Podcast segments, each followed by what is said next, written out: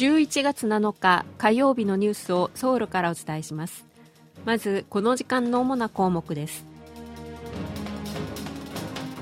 韓国軍は韓国独自の技術で開発した固体燃料ロケットの最終打ち上げ実験を今月末に行う方針であることが分かりました。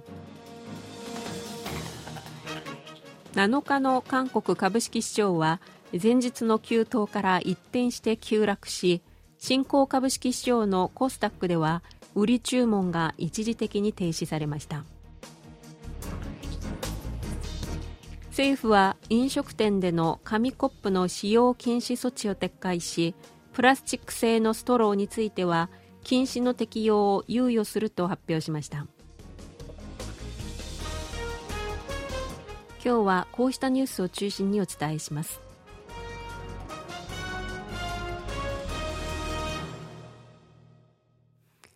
4年ごとに国会議員を選ぶ総選挙を5ヶ月後に控え与野党は揃って総選挙に向けた対策チームを発足させました。与党国民の力は6日来年4月の総選挙のための対策をまとめる企画団を発足させました。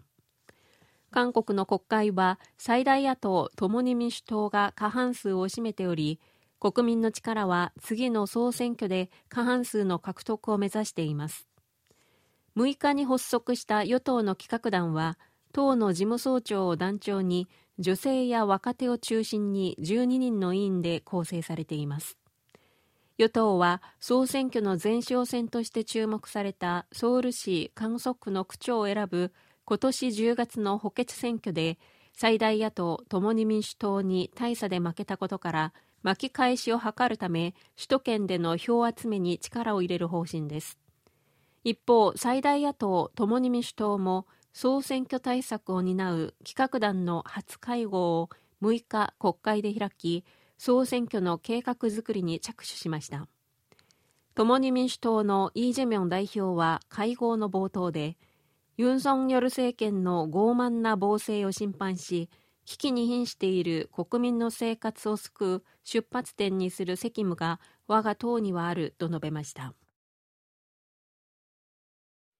韓国が独自に運用するものとしては初となる軍事偵察衛星が今月30日にアメリカ・カリフォルニア州のバンデンバーグ空軍基地から打ち上げられる予定です。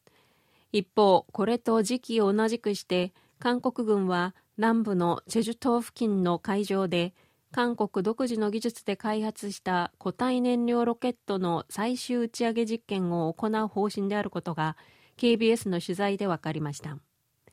最終実験が行われるのは韓国独自の技術で開発した固体燃料ロケットです。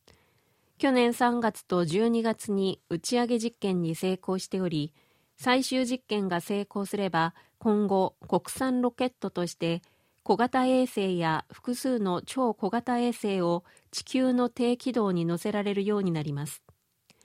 去年12月の打ち上げでは1段目は外して打ち上げられましたが今回は1段目を取り付けて打ち上げるとしています。今回の最終実験ではロケットの推力や制御能力を確認するほか衛星を軌道に投入するテストを行うということです。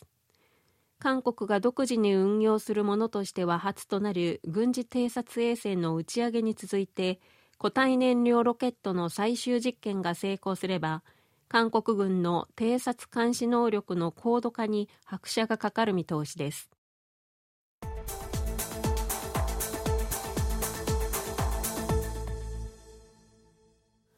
北韓が10月に行うと予告していた軍事偵察衛星の3回目の打ち上げが行われなかったことについて金ヨンホ統一部長官はロシアからの技術支援が背景にあるという見方を示しました。北韓は今年5月と8月軍事偵察衛星の打ち上げを試みましたが失敗し10月中に3回目の打ち上げを行うと発表していましたが打ち上げは行われませんでしたこれについてキム長官は6日ロシアから技術支援を受けていることと関連しているようだと述べました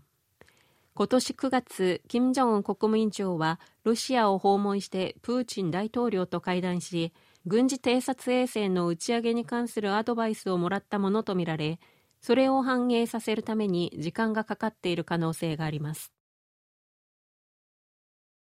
韓国株式市場は7日、前日から一転して急落し、新興株式市場のコスダックでは、売り注文が一時的に停止されました。韓国証券取引所によりますと7日の午前11時48分ごろコスダックの150銘柄の先物価格が前日の終値より6%余りも下がるなどしたため売り注文を5分間無効にする措置が発動されたということです。前日6日のコスダック市場は実際には保有していない株式を信用取引などで借りて売るいわゆる空売りが来年6月末まで禁止されたことを交換して急騰し買い注文が一時的に停止される措置が取られ終値は前の営業日と比べて7%余り上がっていました。それが翌日の7日には一転して反落し空売り禁止の株価押し上げ効果はわずか1日で終わった形となりました7日のコスダック市場は前の営業日より15.08ポイント、率にして1.8%下落した824.37で取引を終えました。韓国株式市場のコスピ総合株価指数は前の営業日より58.41ポイント、率にして2.33%下がって2443.96で取引を終えました。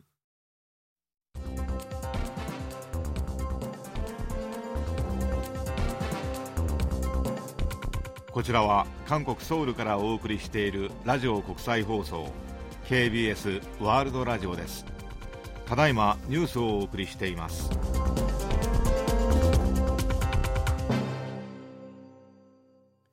政府は飲食店での紙コップの使用禁止措置を撤回しプラスチック製のストローについては禁止の適用を猶予すると発表しました。政府は去年11月飲食店などで提供される紙コップやプラスチック製のストローなど使い捨て用品の使用を禁止する措置を取り1年間は周知期間としてきました。周知期間が今月終わることから政府は7日規制の見直しを発表し使い捨て紙コップについては使用禁止の対象から外しました。またプラスチック製ストローについては周知期間を延長し取り締まりを実施しないことにしたということです。環境部のこうした対応は現政権の国政課題の一つである使い捨て製品の使用削減の取り組みが後退すると指摘する声が環境団体を中心に上がっています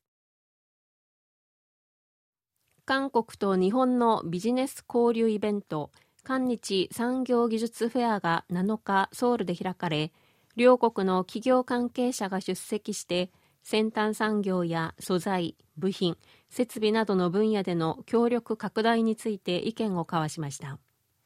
韓日産業技術フェアには、両国の政府関係者や企業関係者およそ300人が出席し、